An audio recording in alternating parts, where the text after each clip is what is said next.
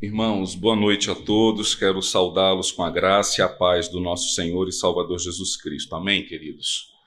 Irmãos, vamos abrir a palavra do nosso Deus no livro de Hebreus, capítulo 10. Nós vamos hoje meditar nos versos de número 19 a 25. Hebreus, capítulo de número 10, versos de número 19 a 25.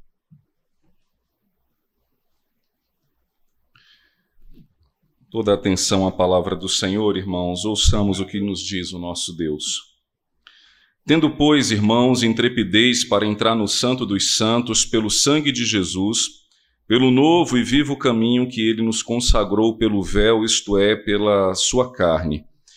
E tendo grande sacerdote sobre a casa de Deus, aproximemo-nos com sincero coração, em plena certeza de fé, tendo o coração purificado de má consciência, e lavado o corpo com água pura. Guardemos firme a confissão da esperança sem vacilar, pois quem fez a promessa é fiel. Consideremos-nos também uns aos outros para nos estimularmos ao amor e às boas obras.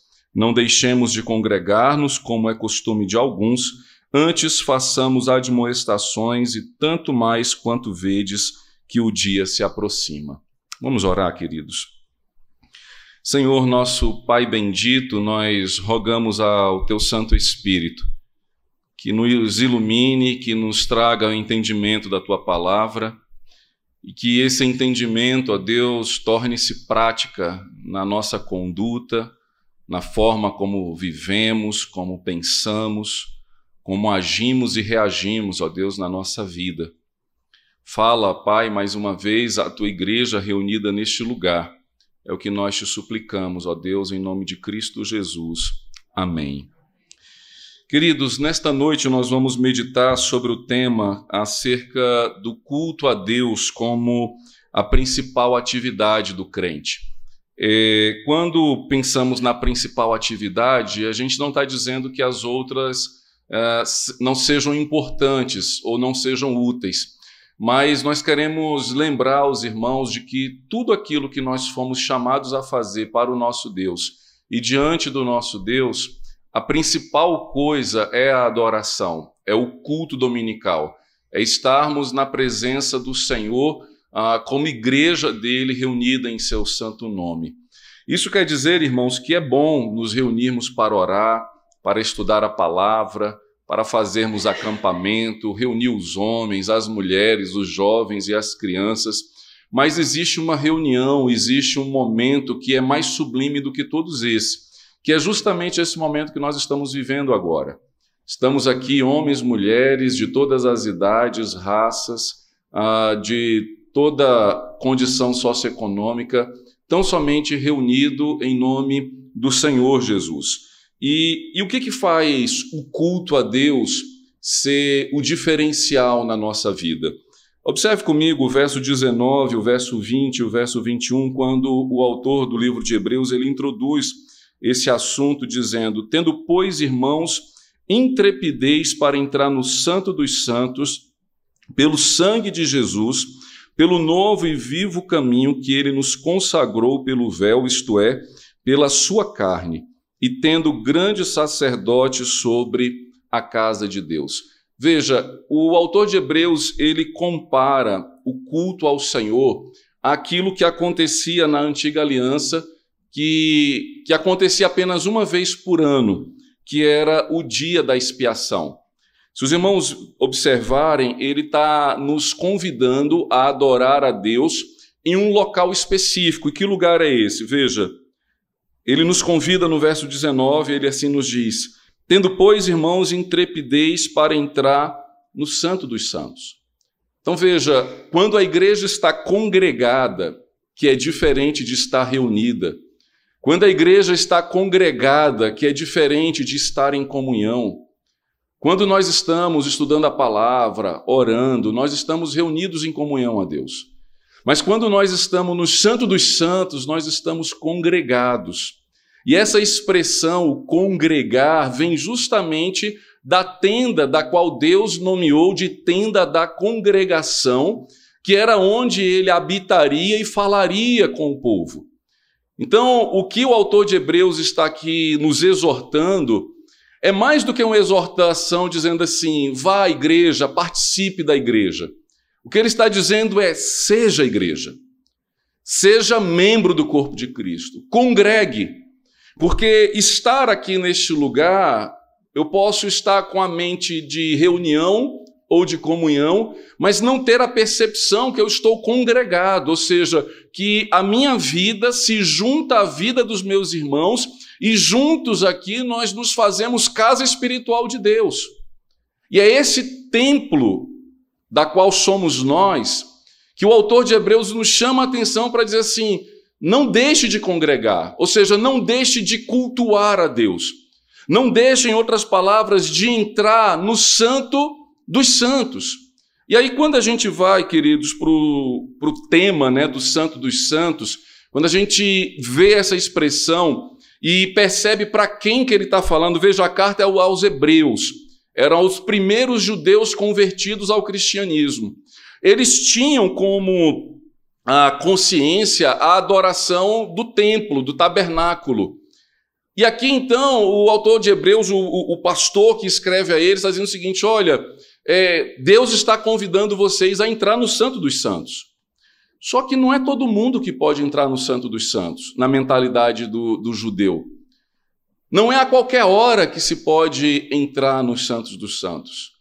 O Santo dos Santos é um lugar que é reservado apenas ao sumo sacerdote da qual ele só tem a, a, a, a, opção, né? ele só tem o convite de entrar ali uma vez por ano. Volte a, a sua Bíblia lá no livro de Levíticos.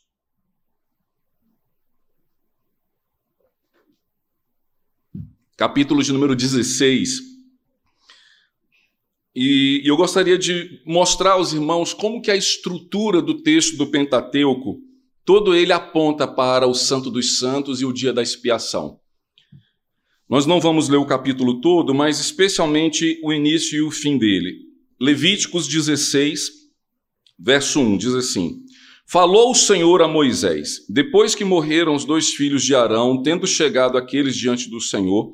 Então disse o Senhor a Moisés: Dize a Arão, teu irmão, que não entre no santuário em todo o tempo, para dentro do véu, diante do propiciatório que está sobre a arca, para que não morra porque aparecerei na nuvem sobre o propiciatório. Vá agora até o verso número 29. Isso vos será por estatuto perpétuo. No sétimo mês, aos dez dias do mês, afligireis a vossa alma e nenhuma obra fareis, nem o natural, nem o estrangeiro que peregrina entre vós. Porque naquele dia se fará expiação por vós, para purificar-vos sereis purificados de todos os vossos pecados perante o Senhor. É sábado de descanso solene para vós outros e afligireis a vossa alma. É estatuto perpétuo. Quem for ungido e consagrado para oficiar como sacerdote no lugar de seu pai, fará expiação, havendo posto as vestes de linhos, as vestes santas. Fará expiação pelo santuário, pela tenda da congregação e pelo altar também a fará pelos sacerdotes e por todo o povo da congregação. Isto vos será por estatuto perpétuo para fazer expiação uma vez por ano pelos filhos de Israel por causa dos seus pecados. E fez Arão como o Senhor ordenara a Moisés. Veja, queridos, esse era o entendimento que os primeiros judeus convertidos tinham do Santo dos Santos.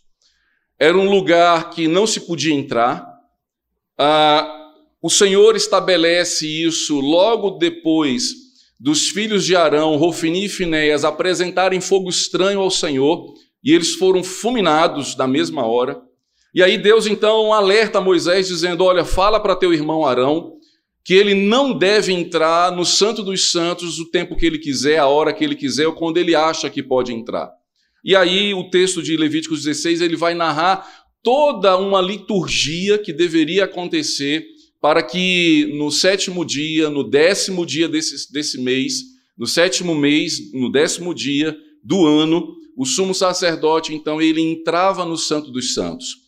O lugar dos Santos dos Santos, ou chamado lugar santíssimo, ele era retangular. Lá dentro estava guardada a arca da aliança. Sobre a arca, a tampa dessa arca era um propiciatório onde dois querubins foram esculpidos com as suas asas para frente, dando a entender que aquele lugar estava de fato protegido. Dentro dessa arca havia as tábuas da lei, dos dez mandamentos que Deus deu a Moisés no Monte Sinai. Estava a vara de Arão que havia sido florescida e havia um pote com um pouco de maná que Deus havia derramado dos céus. Esse era o testemunho que havia dentro do Santo dos Santos. O sumo sacerdote, portanto, no décimo dia do sétimo mês, todo Israel peregrinava para Jerusalém, para o tabernáculo, para aquele momento sublime, para aquele momento essencial, que era quando o sumo sacerdote adentraria a presença de Deus na tenda da congregação, no Santo dos Santos, e ali então ele derramaria o sangue de novilhos por cima do propiciatório, apresentando que diante de Deus o perdão e a comunhão só seria possível por derramamento de sangue. E é interessante, irmãos, que ah, todo o Pentateuco ele aponta para este momento.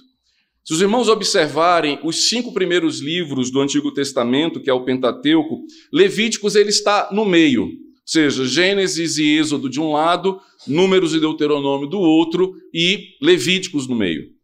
Mostrando assim que o que dá suporte à adoração, tanto em Gênesis e em Êxodo, quanto em Números e Deuteronômio, é o sacrifício e a santidade. Se você observar de Gênesis a, até o final de Êxodo, nós vamos ser apresentados a circuncisão e a Páscoa. São os dois principais eventos que mostram o sacrifício, que mostra a, o corte, o sangue sendo derramado. O povo de Deus estava ali em, em Gênesis e em Êxodo aprendendo a sacrificar ao Senhor. Era necessário que para estar na presença de Deus houvesse sacrifício.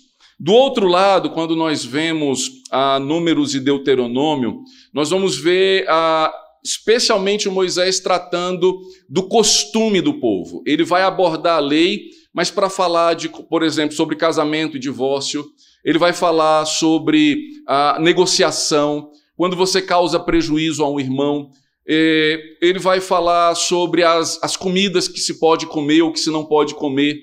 Então, perceba que esse é o esboço de, do Pentateuco, colocado Levítico no meio, ou seja, com sacrifício e santidade nós nos apresentamos diante de Deus. E é interessante que essa mesma estrutura textual está dentro de Levíticos. Se você começar a ler Levíticos, do capítulo 1 até o capítulo 15, você vai ver Moisés relatando acerca do sacrifício. O que é um sacrifício de holocaustos, o que é uma oferta de manjares, o que é uma oferta de libação, quais animais que podem ser usados no sacrifício. Ou seja, ele vai falar do sacrifício do capítulo 1 ao capítulo 15. No capítulo 16 está o centro, a gente diz assim, do Pentateuco, ou seja, o dia da expiação. Era o dia mais importante da comunidade do povo de Deus. Era quando o sumo sacerdote entrava na presença dele. Depois do verso do capítulo 17 até o capítulo 27, Moisés vai falar mais uma vez sobre, digamos, a santidade, a ética do povo como eles deveriam tratar o estrangeiro, a lei acerca das guerras, como que eles deveriam tratar o servo, como o marido deve tratar a esposa, como a esposa deve tratar o marido, como o filho deve tratar o pai, como o pai deve tratar o filho. Veja, o que que então condiciona o povo de Deus a estar no culto a Deus? Entender que há um sacrifício e entender que há uma exigência de santidade. Sem sacrifício e sem santificação, nós não podemos nos colocar diante do Senhor. E o autor de Hebreus ele vai tratar dessa mesma forma quando ele diz que devemos seguir a paz com todos os homens e a santificação sem a qual ninguém verá o Senhor. Então, voltando agora para o livro de, de Hebreus, lá no capítulo 10, então veja, o autor está dizendo o seguinte, irmãos, tendo intrepidez para entrar no Santo dos Santos. Por que, que ele coloca aqui essa, essa coragem? Porque o Santo dos Santos era um lugar que dava medo. A presença de Deus, irmãos, naturalmente, ela causa temor, ela causa tremor. Quando nós vemos a, as experiências de homens de Deus que tiveram o privilégio de se colocarem na presença do Senhor, eles não entraram na presença de Deus como se estivessem numa micaré, balançando as mãos, Jesus é euforia, é alegria todo dia. Eles caíram como mortos. Eles não estavam entrando num carnaval. Eles estavam entrando no lugar do trono de Deus. Moisés, quando vê a sarça em chamas e mesmo assim sem consumir a árvore, ele se aproxima e quando ele recebe o convite de Deus, dizendo assim: Tira, Moisés, a sandália dos pés, porque onde você está pisando é terra santa. E, e, o texto bíblico diz que, que Moisés se estremeceu nas suas entranhas, literalmente lhe deu uma dor de barriga, o seu intestino afrouxou. Ele disse: Nossa, eu não pude me conter é, à voz de Deus. Lá no Sinai, quando o povo começou a questionar a mediação de Moisés, não, manda Deus falar com a gente. E aí vem tempestades, fogos, raios, trovões, e o povo diz: Moisés, pelo amor de Deus, diz a Deus para falar com você e você fala conosco. Todo o povo se amedrontou. Quando Isaías foi ao templo e viu o alto e sublime trono, e disse que o trono de Deus era alto e sublime, que os anjos cantavam: Santo, Santo, Santo é o Senhor dos exércitos. Ele diz: Ai de mim, estou perdido, eu vou morrer. E ele cai como morto, até que o anjo o levanta e pega uma brasa viva com uma tenaz e toca os seus lábios. O apóstolo João, no livro que ele escreve de Apocalipse, ele está na ilha de Pátimos e ele vê uma revelação gloriosa e ele diz: Eu caí como morto. Por que, que a presença de Deus gloriosa ela traz temor, traz pavor e sensação de morte? Porque nós somos pecadores. Adão e Eva, quando estavam na presença de Deus no jardim do Éden, eles não tinham essa sensação. Quando eles não tinham pecado, todo dia, na viração do dia, eles se apresentavam diante de Deus. Eles tinham plena comunhão com Deus. Quando eles pecaram, eles fugiram, eles se esconderam e eles passaram a ter medo de Deus. O que, que Deus está aqui nos dizendo, irmãos? Eu vou providenciar uma forma eu vou providenciar um meio em que vocês poderão vir à minha presença sem que vocês morram. Pelo contrário, eu vou providenciar um meio, eu vou providenciar uma forma de vocês se apresentarem diante do meu trono para que vocês vivam, para que vocês tenham vida, para que vocês se deleitem. E isso inicia lá no Antigo Testamento com o tabernáculo. O Senhor manda Moisés construir o tabernáculo, e lá em, em, Êxodo, capítulo 20, depois, você vai ver o Senhor dando as instruções para a construção da, da, do templo. Já depois de Levíticos, em Números, até o capítulo 10, você vai ver eles desmontando o templo entrando na terra. Veja qual que é o enredo do Pentateuco. O homem é feito, o homem peca, o Senhor faz uma aliança com o homem, com Abraão, chama para si um povo. Esse povo é escravizado pelo pecado, ou seja, simbolizado pelo Egito. O Senhor manda com que eles sacrifiquem um animal e ele liberta esse povo. Mas antes de entrar na terra prometida, esse povo precisa conhecer o seu libertador. E Deus se apresenta a esse povo por 40 anos no deserto através do tabernáculo dizendo: vocês vão ouvir de mim, vocês vão ouvir a minha palavra, vocês vão aprender a se relacionar comigo. E isso nós vemos de, de Êxodo 20, Levíticos, números de Deuteronômio, até que eles acampam nas planícies de Moabe, na margem do Rio Jordão, próximo à cidade de Jericó, para entrar na terra prometida. Então, depois que uma geração incrédula morre, outra geração crente ressurge, o Senhor manda que eles desarmem o tabernáculo e agora eles adentrem a terra. Ou seja, eles foram libertos pelo sacrifício, mas eles não entrariam na terra com a roupa suja. Eles precisavam conhecer a Deus, e conhecendo a Deus, eles estavam ali agora vivendo em santidade com as suas roupas brancas que foram lavadas no sangue do Cordeiro. Foi essa a condição do sacrifício e da santidade que o povo então entrou na terra. O autor de Hebreus está pegando esse enredo, irmãos, e trazendo à igreja e convidando a cada um de nós, a cada domingo, nos apresentar diante do Santo dos Santos, diante do trono de Deus. E a pergunta é: onde que é esse Santo dos Santos? Lá no Antigo Testamento ele era visível, era o tabernáculo. Onde fica esse Santo dos Santos na nova aliança? E eu digo que, à luz da palavra de Deus, o Santo dos Santos fica onde a igreja está. Nós somos o templo. Nós somos o templo que não foi feita por mão humana. Da qual Jesus diz: Olha, vocês estão se gloriando aí por este prédio cheio de ouro, derrubem ele, em três dias eu vou reconstruí-lo. Então veja, o Santo dos Santos não é nesse salão, porque o salão é a igreja. Aqui se faz Santo dos Santos porque todos que aqui estamos professamos a nossa fé em Jesus. Somos templos do Espírito Santo e estamos aqui agora congregados para adorar Deus. Adorar o Senhor na beleza da sua santidade, adorar o Senhor por aquilo que ele fez, por aquilo que ele faz. E aí, perceba, irmãos, que quando o autor de Hebreus ele diz: Tendo, pois, irmãos, intrepidez para entrar no Santo dos Santos, ele já mostra qual é o novo e vivo caminho, pelo sangue de Jesus, pelo novo e vivo caminho que ele nos consagrou pelo véu. Veja, não há o que temer. Tenha coragem, tenha intrepidez, porque na antiga aliança não era para qualquer um que podia entrar. O sangue era de animal.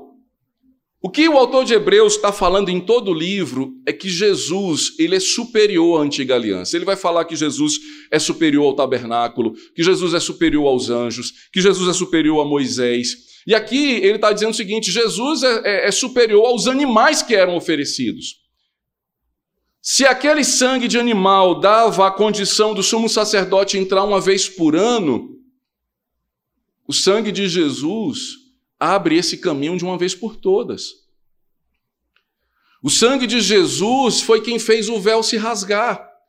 E é por isso que os evangelhos narram que no momento em que Jesus entrega o seu espírito, o véu do templo se rasgou. Porque agora em Cristo Jesus nós temos o privilégio de, como igreja do Senhor, congregada em nome do Senhor, apresentar um culto ao Deus vivo, ao Deus poderoso. E ele diz: e tendo grande sacerdote sobre a casa de Deus, e esse sacerdote é o próprio Cristo. Então percebe, irmãos, que aqui nessa exortação que o autor do livro de Hebreus ele nos traz, ele está chamando a nossa, a, a nossa atenção para a importância de cultuarmos a Deus juntos. Sabe por quê? Porque quando eu estou na minha casa, lá não é Santo dos Santos. Quando eu estou nas minhas férias, lá não é, eu posso ter comunhão com Deus, eu posso ler a palavra de Deus, eu posso até ter experiências com Deus. Mas há uma reunião, há um momento, há um local, um dia que é especial, que é quando todos nós, que somos pedras vivas, nos reunimos, ou seja, nos congregamos.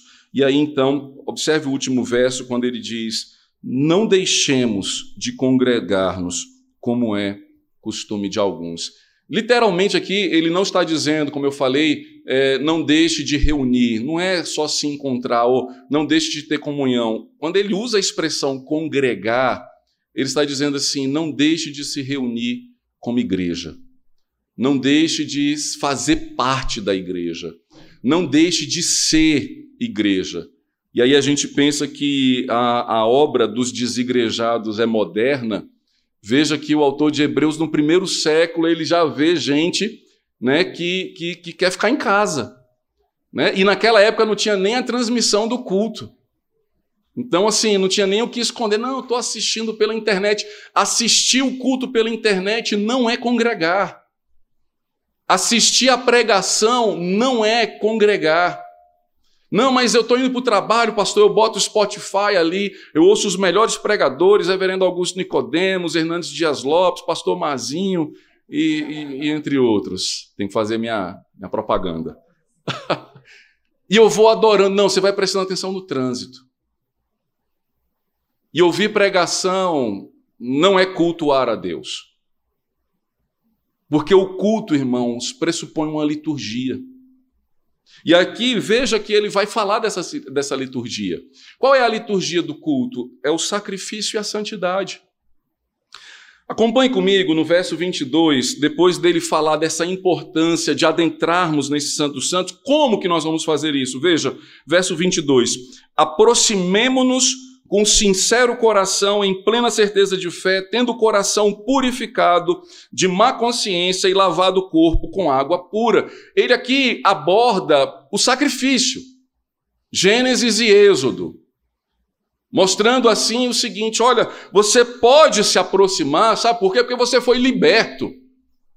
Porque o sangue foi derramado. E esse sangue que foi derramado na cruz, ele é poderoso para limpar e lavar o meu e o seu coração. Os ritos, as formalidades, não limpam o nosso coração, não transformam a nossa mente, mas o sangue de Jesus é poderoso para limpar a nossa mente e o nosso coração. E se Jesus morreu e verteu o seu sangue e ressuscitou, e eu e você fomos lavados nesse sangue, não tem por que temer adentrar nesse Santo dos Santos. Somos nós que fomos lavados, a igreja que foi redimida, que é convidada a esse momento sublime, a esse momento de juntos como igreja, onde estiver dois ou três reunidos, e o Senhor prometeu que ali estaria, de estarmos então na presença dEle. E nós devemos, irmãos, crer nisso. Veja, ele diz: aproxime-se com sincero coração. E aí, a expressão sincero coração, ela, ela, a, ela traz a ideia, irmãos, de originalidade. Eu sei que muitas vezes a gente atribui a sinceridade a, fazendo contraposição à falsidade, né? mas é, que também não estaria errado. Mas aqui o que ele está querendo dizer é o seguinte: olha, Seja você mesmo, entre com seu próprio coração. Para você entrar na presença de Deus, você não precisa imitar o pastor Mazinho. Para você entrar na presença de Deus, você não precisa. É, para você entrar na presença de Deus, você não precisa imitar alguém que você acha que é muito crente. Não, eu tive um, uma amizade com um irmão e ele é muito crente e ele orava assim, então eu vou orar como ele, eu vou fazer como ele. A, a expressão sincero coração, ele está dizendo o seguinte: entre na presença de Deus de verdade, sendo você quem você é, sem trazer diante dele pirataria, imitação barata, sem tentar mostrar. Veja, o quem era que agia dessa forma eram os fariseus. Os fariseus não tinham sincero coração. Eles oravam em praça, em praça pública para serem vistos dos homens. Eles achavam que pelo seu muito falar seriam ouvidos. E Jesus ensina no Sermão da Montanha a como ter um coração sincero. E então ele diz: olha, se você quer orar e falar com Deus, não fica fazendo isso para os outros acharem que você é um santo. Entra então no seu quarto, fecha a porta e fala em secreto, fala de verdade, Fala quem você é, fala no que você crê, fala no que você tem dúvida, no que você tem medo, mas não deixe de entrar na presença de Deus. Mas não fuja da presença gloriosa desse lugar sagrado, desse lugar que está o trono de Deus. Ele então mostra, irmãos, que esse sacrifício ele é praticado agora não mais pelo ritual, mas agora ele é praticado pela fé. Por isso que ele complementa dizendo: com sincero coração, em plena certeza de fé. Eu não preciso mais trazer animais. Eu não preciso mais fazer promessas daquelas das quais eu digo, Senhor, se o Senhor me abrir uma porta de emprego, olha, ah, ano que vem, 2023, eu não vou faltar um culto. Presta atenção, parece uma coisa. Olha o que você acabou de prometer, né? Você não, porque aqui só tem crente maduro, não faria isso. Mas a gente às vezes acha que o culto é tão ruim, que estar no culto é uma coisa tão cansativa e enfadonha, que se Deus nos abençoar, então eu prometo viver esse enfado. Ou seja, eu me sacrifico. Não, eu vou dar isso e aquilo, eu vou andar de joelhos daqui até ali. Não precisa. Não é isso que Deus quer de nós. Ele não quer de nós promessas da boca para fora. Ele não quer que a gente pegue um chicote e fique lançando sobre as costas, se cortando, como fazem os pagãos. Ele diz: não, você só precisa crer. Ter plena certeza de fé de que o sacrifício de Cristo na cruz não apenas foi real, mas foi suficiente. Esse sacrifício, irmãos, que no Antigo Testamento era a matança de animais, a, o, o templo ele era quase que um açougue. Sangue, carne, fogo para todo lado. O Senhor agora nos diz: você crê? Você confia? Você guarda viva essa esperança de que Cristo morreu pelos seus pecados e lhe dá livre acesso ao trono da graça de Deus, e que nós fazemos isso quando estamos congregados em nome do Senhor Jesus, então se aproxime. E, e aí então ele vai concluir falando do sacramento do batismo, veja. Tendo o coração purificado de má consciência e lavado o corpo com água pura. O que, que é a conversão? Senão a fé no sacrifício que Cristo teve por nós, a mudança da mente do nosso coração, ou seja, tendo purificado a nossa vida da má consciência, ou seja, o peso do pecado, da culpa, foi retirada. Aquilo que eu fiz no verão passado não será cobrado de mim mais. Aquele grande mal que eu cometi contra meu irmão e que foi confessado, o Senhor é poderoso para me perdoar. E uma vez perdoado, então agora eu entro em aliança com Ele. Aquilo que no Antigo Testamento era a, a circuncisão pela igreja, é pela fé em Cristo Jesus que nós recebemos a água do batismo. Veja, não seja aquele que é um agregado à igreja, aquele que é um frequentador da igreja. Seja membro da igreja. E eu e você somos membros da igreja quando passamos pela água do batismo, confessando a Deus e ao mundo que nós pertencemos a Cristo, que nós confiamos no sacrifício de Jesus, que nós cremos que o sangue dele é poderoso para nos limpar de todo o pecado.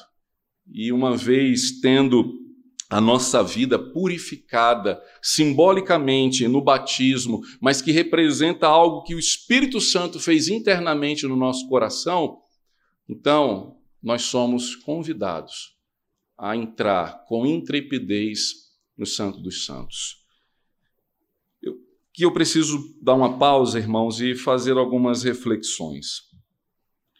O que, que você pensa da Igreja de Cristo? Quais são os seus sentimentos para com o corpo vivo do Senhor?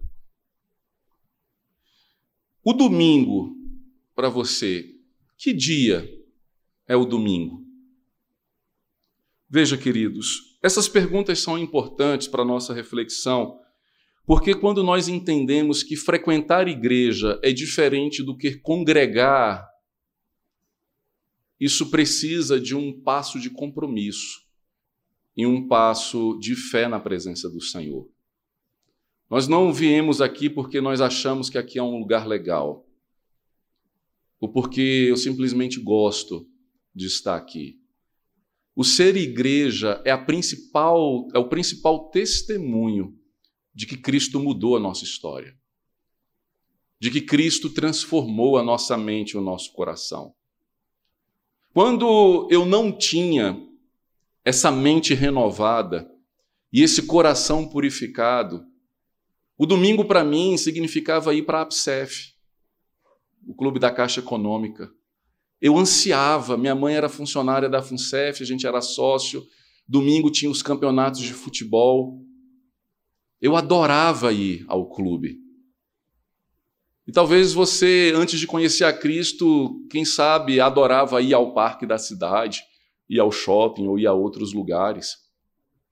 Mas quando nós tivemos a nossa mente transformada e o nosso coração transformado, eu não quero mais saber do que, que esses lugares têm para me oferecer de diversão, ou de lazer, ou de entretenimento. Eu posso, pela fé, falar como o salmista: alegrei-me quando me disseram, vamos à casa do Senhor.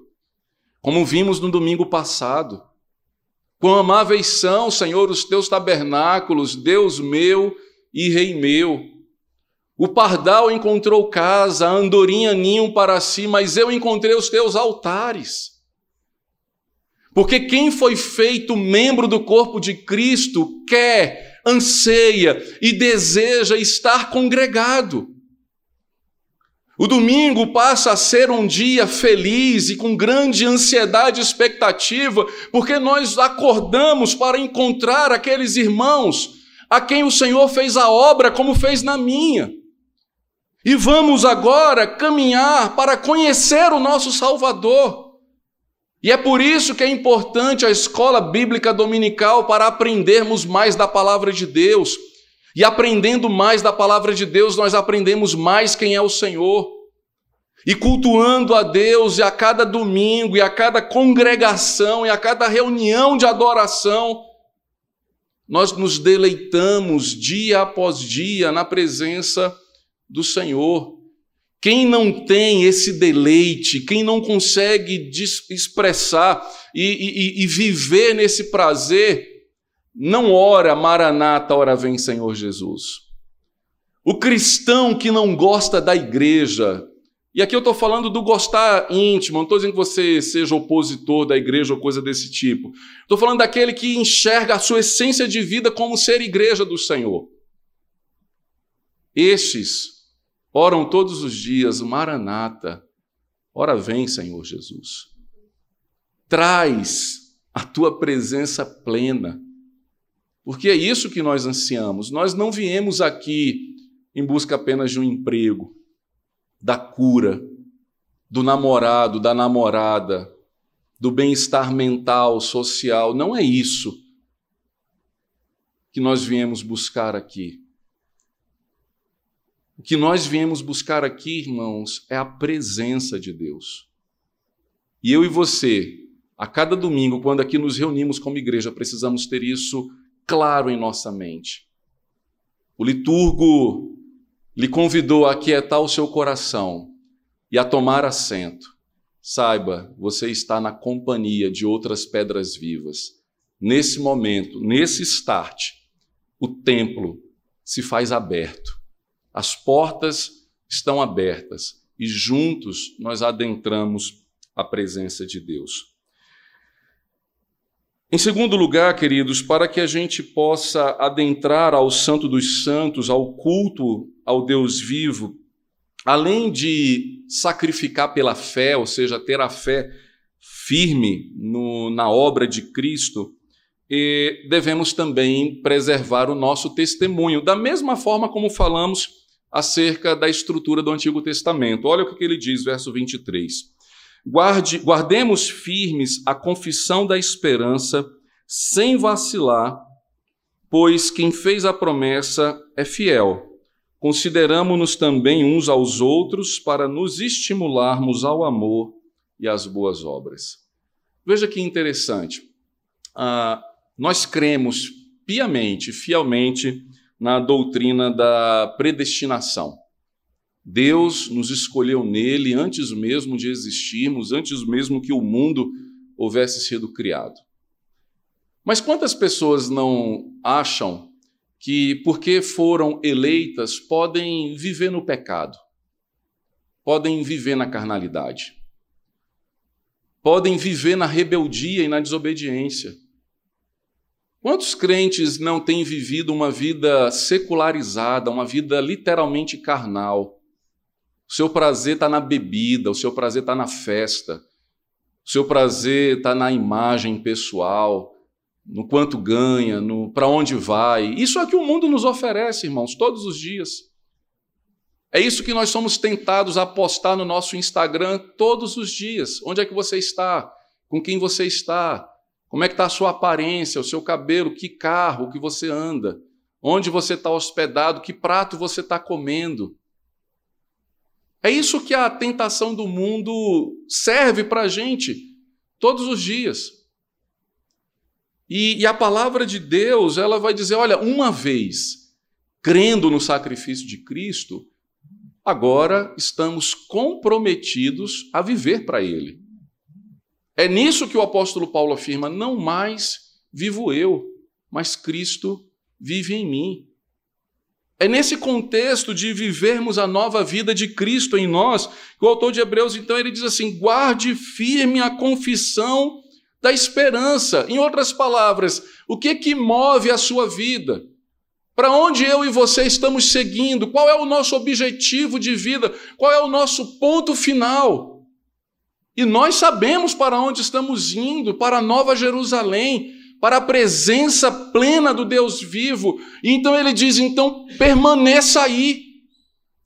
Não desvie nem para a direita nem para a esquerda. Guarde firme a sua confissão da esperança sem vacilar. Pague o preço de ser santo na presença de Deus. Pague o preço de ser santa na presença do Senhor que da sua boca não saia palavrão algum, que dos seus lábios não saiam fofoca alguma contra o irmão, que você não cobice aquilo que não é seu, que você não odeie aquele a quem Cristo salvou, que você não venha roubar nem dar falso testemunho. Guarde firme esse testemunho porque o Senhor lhe lavou com seu próprio sangue, agora eu e você estamos vestidos com vestiduras brancas. Não dá para dizer que foi salvo e viver na lama. Não dá para dizer que foi liberto e ao mesmo tempo ser escravo do pecado. Viver uma vida egocêntrica, uma vida que busca o seu próprio prazer, um narcisismo das quais muitos púlpitos e igrejas têm alimentado. Jesus não morreu para eu e você sermos um popstar. Jesus não morreu para eu e você atingirmos todas as riquezas que o ouro e a prata pode nos dar.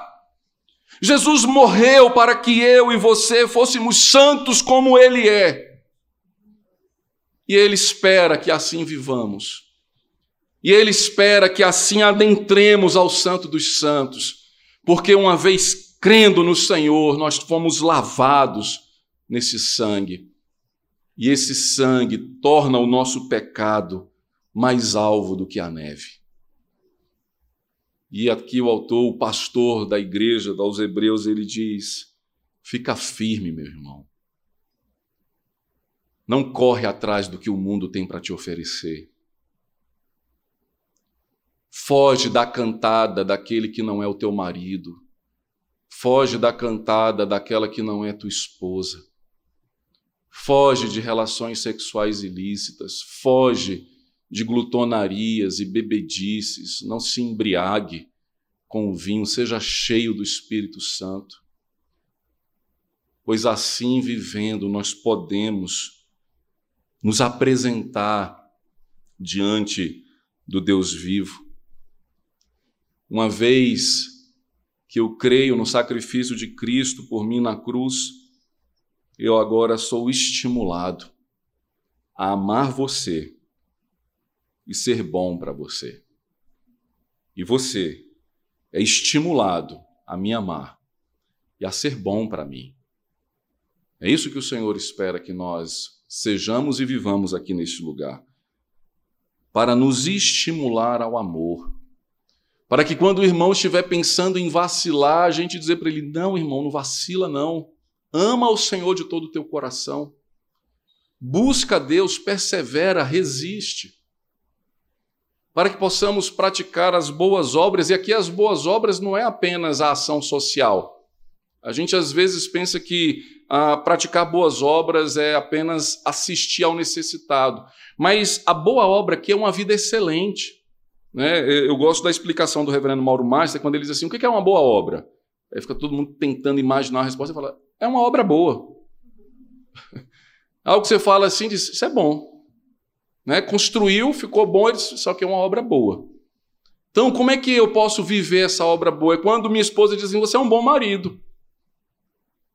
É quando os nossos filhos olham para nós e falam assim: nossa, vocês são bons pais. É quando o amigo olha para outro e diz assim: puxa, ainda bem que eu tenho você na minha vida, porque você é um bom amigo. Você é um bom irmão. Você é um bom servo. Olha, quando você recebe um elogio porque você fez com excelência aquilo que você fez no seu trabalho, alguém diz: Olha, parabéns, você é, foi muito bom naquilo que você fez. É o que o Senhor espera de nós. Obviamente, o bom aqui deve ser refletido à luz da palavra, né? Porque quando eu não dou aquilo que o Mateus quer, ele diz que eu não sou um bom pai. e eu fico tentado a dizer, eu vou fazer o que ele quer. Só para ouvir dele, você é o melhor pai do mundo. Mas às vezes eu preciso ser o melhor pai do mundo fazendo ele chorar. Então aqui o autor de Hebreus ele vai dizer, irmãos, não combina ser crente com ser uma pessoa má ser uma pessoa que causa discórdia, uma pessoa que, sabe, você chega, todo mundo se entristece. Não foi para isso que Cristo nos salvou. Não foi para isso que ele nos redimiu. Ele nos redimiu para que possamos amar ao Senhor e sermos bons uns para com os outros. E aqui então ele termina dizendo: Não deixemos de congregar como é costume de alguns, antes façamos admoestações, e tanto mais quanto vedes que o dia se aproxima. Veja, queridos, há uma expectativa escatológica no culto. Quando nós falamos que vamos viver eternamente com Deus, é, eu, eu, eu, imagino que você talvez pense como eu pensava. Quando é, meu pai ensinava para mim, ensinava errado. Vou dizer aí, não sei se ele está assistindo ou se ele vai ver uma hora, mas não tem problema não, isso a gente resolve em casa. Às vezes eu chegava da igreja, meu pai falava assim: olha, a gente vai passar a eternidade em toda louvando. Eu imaginava um culto 24 horas, full time. Eu falava, rapaz, esse céu aí não é muito atrativo, não, viu? Porque eu imaginava que era uma liturgia eterna, assim, é culto, culto, culto, culto, culto, culto. Na eternidade nós vamos louvar a Deus para sempre. Eu falei, mas não canta. Eu tem uma piscina?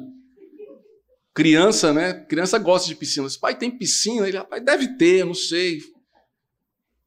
Quando nós nos reunimos, irmãos, e testemunhamos escatologicamente aquilo que vamos fazer, não é a liturgia que vai ser eterna. Pelo contrário, ela não vai nem mais existir. Nós estamos aqui agora numa liturgia porque o mundo está quebrado. O mundo está morto nos seus delitos e pecados. Mas o texto bíblico de Apocalipse diz que quando o Senhor vier e a Nova Jerusalém descer, como cidade santa adornada por Deus, ele diz o tabernáculo de Deus com os homens. E aquilo que nós experimentamos aqui numa liturgia, a presença sublime de Deus, nós a teremos por toda a eternidade.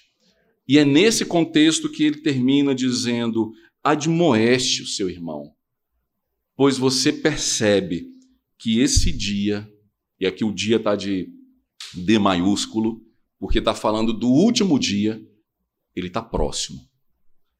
Toda vez que nós nos reunimos, nós anunciamos a nós mesmos e ao mundo o dia se aproxima. Não vacile. Não faça como aquelas virgens que dormiram e não cuidaram do azeite da sua candeia. E uma vez chegando o noivo, elas não entraram nas bodas do cordeiro. Perceba, e aqui eu vou para as explicações finais.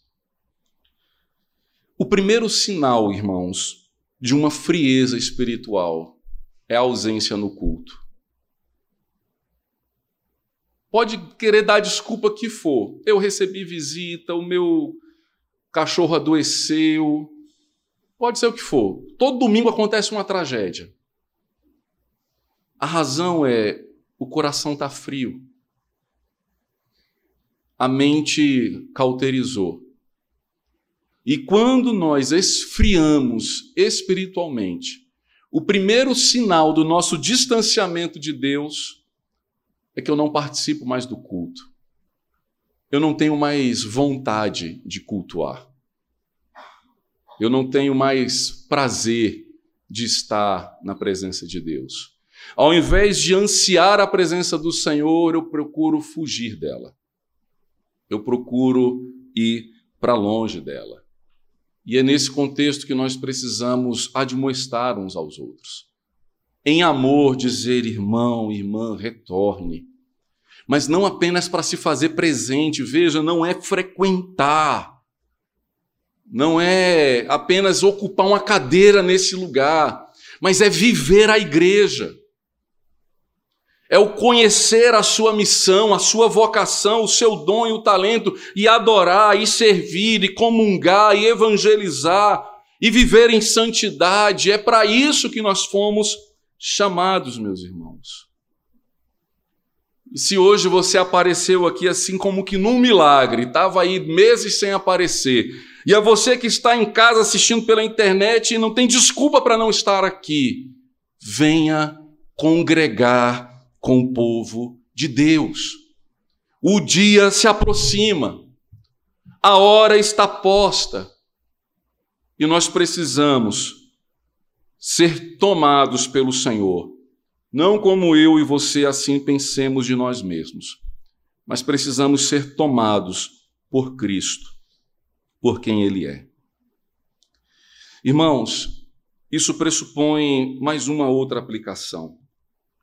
E talvez ela é para mim mesmo, para os pastores, para os presbíteros.